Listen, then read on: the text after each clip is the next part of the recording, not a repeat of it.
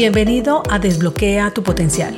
Mi nombre es Andrea Galindo, coach ejecutiva y en este espacio quiero brindarte información de coaching, emprendimiento, crecimiento personal y profesional, liderazgo, herramientas y un poco más para acompañarte a potenciar tus habilidades y llevar tu vida y negocio a otro nivel. Quédate que comenzamos.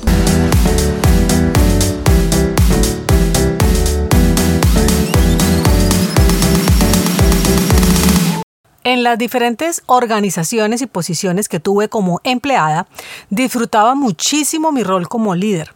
Me he considerado súper apasionada en el tema laboral, que se me pasaban las horas en ellos y lo disfrutaba demasiado.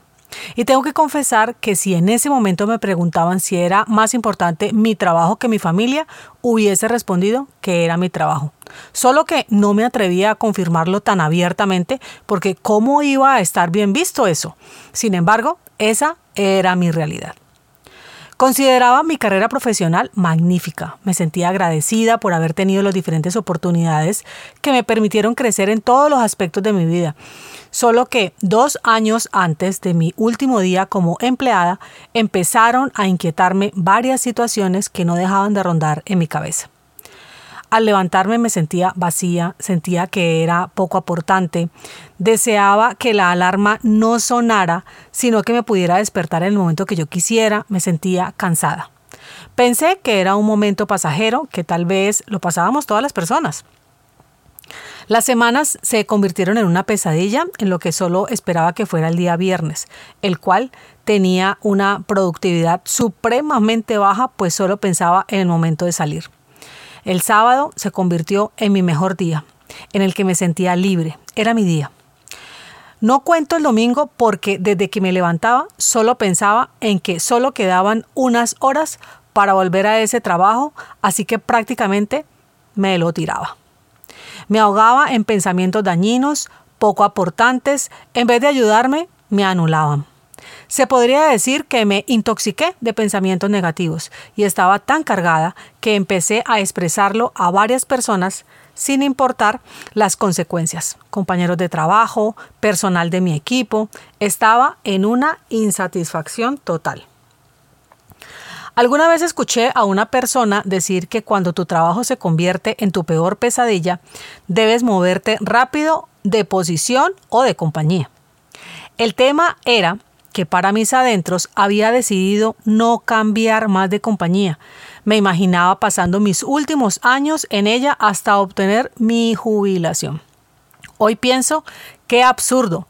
Y no porque esté mal o bien, solo que mi perspectiva ha cambiado. Y pensar así era como estar muerta en vida. Pues lo asemejo como cuando diagnostican a alguien con una enfermedad y le indican que le queda X tiempo de vida. Así que solo se limita a esperar que llegue su fin. Hacía las cosas sin interés, de manera robótica. No quería pensar, no quería aportar, no quería que me pusieran planes donde tuviera que esforzarme a realizar planteamientos poco usuales. Quería estar lo más relajada y cómoda. Perdí el gusto por estudiar, por leer, por aprender. Le perdí total sentido a la vida laboral. De repente, mi esposo me pasó un enlace con información de unos videos que estaba estudiando. Era de personas exitosas que habían emprendido sus negocios y hoy eran todo un hit. Así que empecé a consumir esa información de manera diaria al desplazarme de mi casa a la oficina y sentía que mi ánimo cambiaba, me sentía empoderada. Esa insatisfacción del momento se empezó a convertir en un mar de preguntas. Me hacía pensar cosas diferentes que antes ni se me podrían haber ocurrido. Es más, nunca las hubiese considerado una posibilidad. Entre ellas estaba una que me repetía constantemente. ¿Cómo puedo ser tan egoísta y no compartir con otras personas lo que he aprendido durante todos estos años? Eso me explotó la cabeza.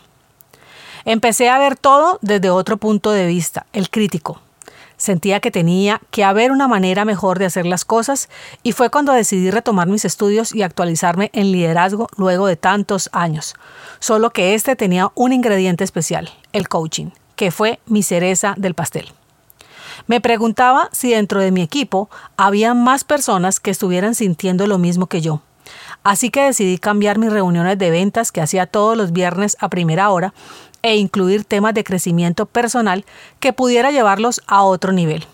Eso que nadie te enseña, esas habilidades que son requeridas en todos los cargos como gestión emocional, comunicación asertiva, desarrollar tu marca personal, cómo gestionar mejor los cambios. Realizaba pequeñas sesiones de mindfulness al inicio para que pudieran centrarse y disfrutar de ese momento olvidándose por un instante de su ajetreado día laboral. Algunos se sentían incómodos de recibir esta información. Era normal, estaba pasando algo anormal. Aunque la mayoría empezó a esperar con ansias ese espacio. Era un viernes diferente, igual lo era para mí. Cuando se enteró mi jefe, estuvo en total desacuerdo. Sentía que estaba perdiendo el tiempo porque le dedicaba el 70% del espacio a esa información y el resto hablaba de ventas y de la dinámica comercial que tenían como apoyo. No le hice caso y empezamos a tener algunos roces por eso. Estaba convencida que se podían hacer las cosas diferente y me hice responsable por esa situación.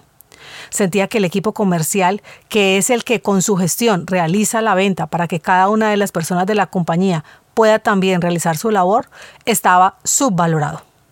Empecé a pensar que si fuera el dueño de esa compañía, haría las cosas muy diferentes. De hecho, en muchas oportunidades sentía que estaba mejor preparada que mi jefe sin jactarme de la situación. Y hasta el dinero que me ganaba, pese a que estaba muy por encima del promedio, pensaba que no compensaba con todo lo que aportaba para el negocio. Si te has sentido de esta manera, déjame decirte que estás despertando tu alma de emprendedor.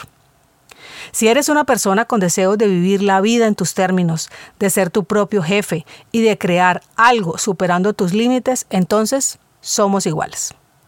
Los últimos dos años de todo este proceso me la pasé preparándome para pasar de empleada a emprendedora digital e inicié mi negocio de coaching.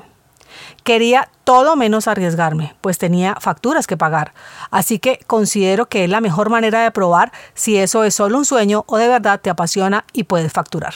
Si con sinceridad quieres dar ese salto, debes tener, primero, apetito de éxito.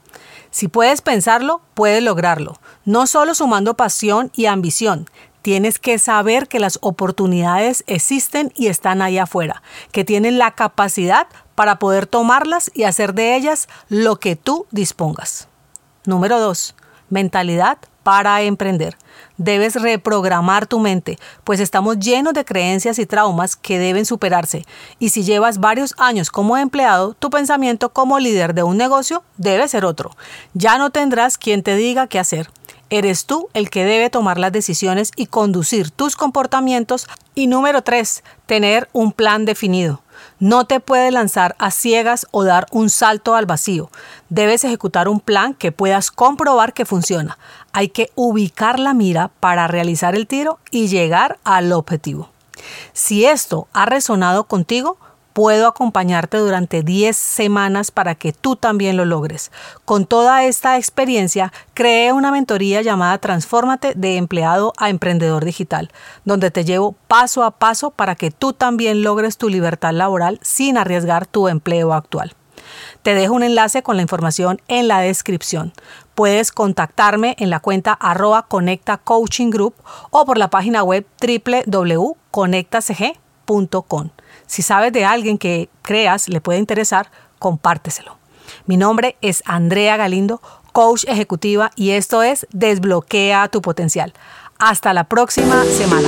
Chao, chao.